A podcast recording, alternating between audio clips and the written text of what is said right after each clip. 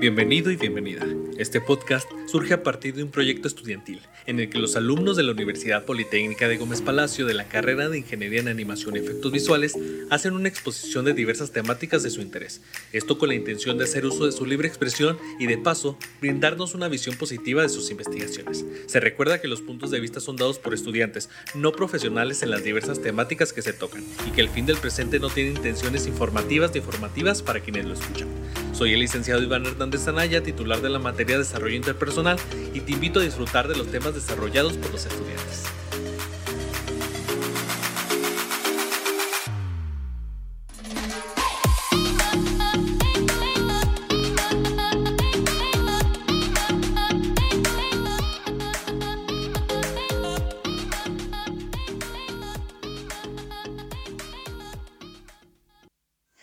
Hola, muy buenos días, tardes o noches.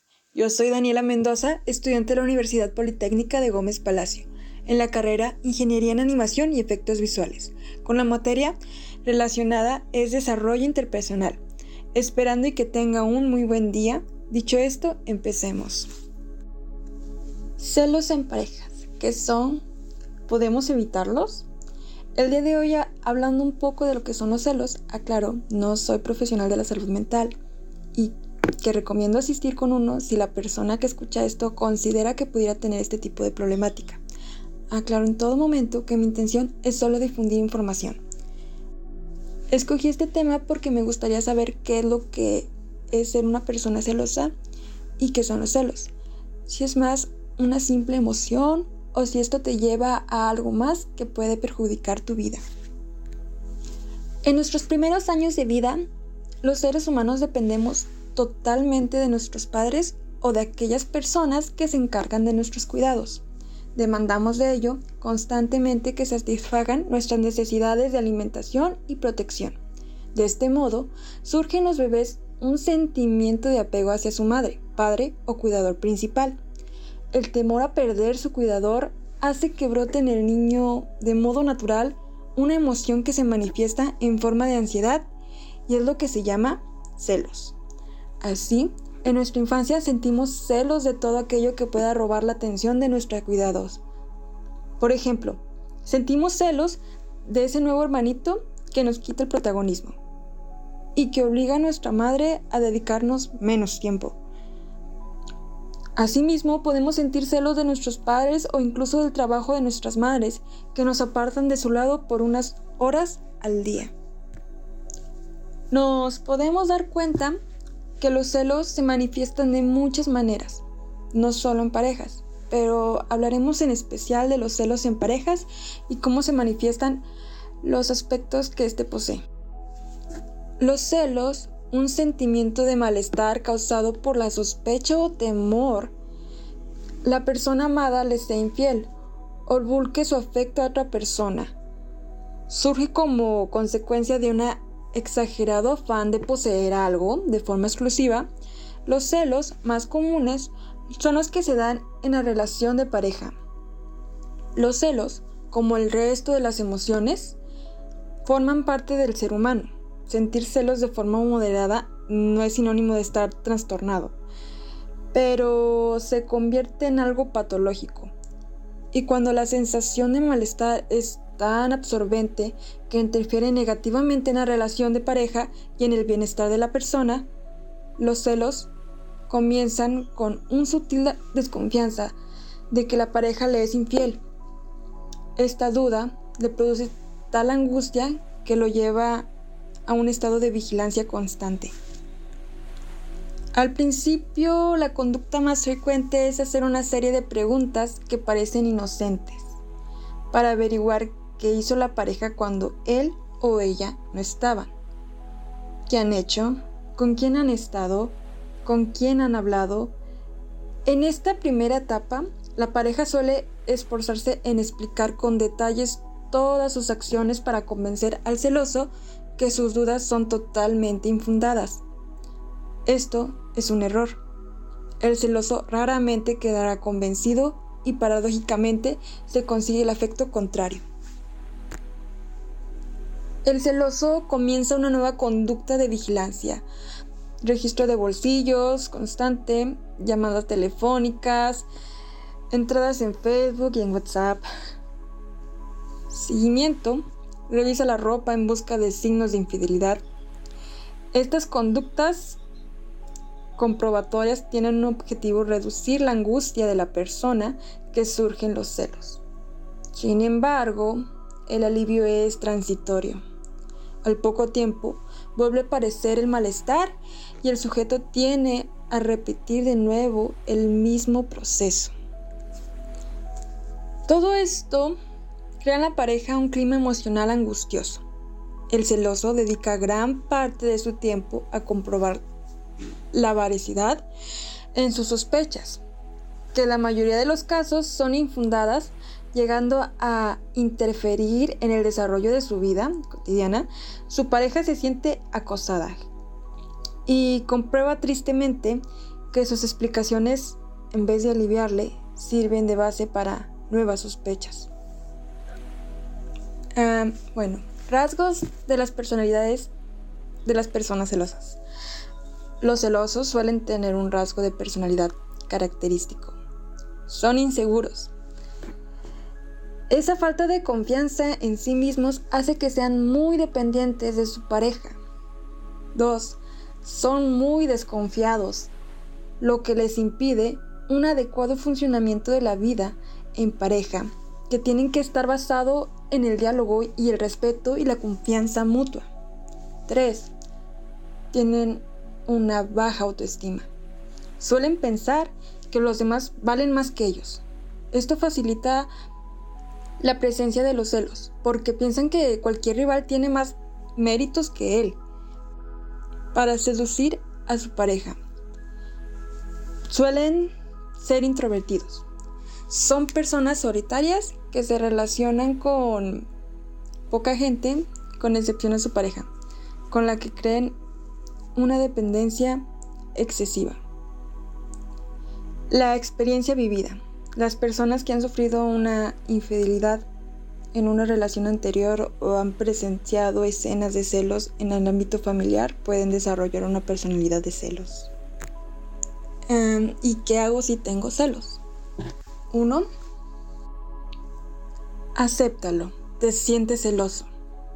No te intentes engañar a ti mismo ni a los demás Sentir celos no es motivo de vergüenza y es algo que se puede trabajar para que no te afecte a ti ni a tu relación. Díselo, ah, pero díselo bien. Es importante que la comunicación en la persona que te provoca los celos, que te sientas así, especifica lo máximo posible qué es lo que te hace sentir mal y cómo te afecta pero no lo hagas en forma de crítica, habla desde tu punto de vista. Es que te vistes muy provocativa y así haces que todos te miren por la calle. Esta es una expresión muy crítica. Por ejemplo, ¿por qué no lo cambias por otra cosa? Cuando te vistes sexy, me entran los celos. Me encanta que te vistas así. Como a mí me parece más atractiva, creo que los demás también y me da miedo que a alguno de ellos les gustes más que yo. Es cierto que la segunda frase requiere más autocontrol y autoconocimiento, pero recuerda, el primer punto, sé sincero contigo mismo y pregúntate, ¿por qué estás sintiendo celos? Concretamente, ¿qué es lo que te da miedo? 3. Escucha. Ahora ya le has dicho lo que sientes y por qué lo sientes así. Ahora escucha lo que tenga que decir. Lo más probable es que nada de lo que te diga calmará tus celos en ese momento, pero es importante que entiendas todo lo que te dice para poderlo procesar después cuando estés más calmado. 4. Intenta ser razonable. se trata de entender cuál es el punto de vista del otro integrante con nuestros pensamientos racional. Esto va a requerir un gran esfuerzo. Y por supuesto, no va a funcionar en el primer momento, pero debe ser constante. Poco a poco, tu parte racional será imponiendo a los celos y empezará a ver más claro. 5. No dejes que los celos te controlen. Tú tienes la razón. Los celos están hechos de miedo. Y los miedos son irracionales. No tomes decisiones cuando bajo la influencia del ataque de celos. Intenta mantener la cordura y respira hondo. Cuatro o cinco veces antes de hablar o de tomar una decisión. Como en el punto anterior, esto te va a suponer un gran esfuerzo, pero valdrá la pena. Cuando se haya pasado el ataque de celos, podrás pensar otra vez de una forma coherente y racional, sin estar bajo el influjo del miedo, y entonces podrás tomar la decisión más adecuada. 6. Recuerda que todos somos libres. Tanto para lo bueno como para lo malo, cada uno debería ser libre para escoger de qué gente se quiere rodear. Es decir, si esa persona ha decidido estar contigo como pareja o como amigo, es porque realmente ha visto algo en ti que le ha hecho escogerte por encima de los demás.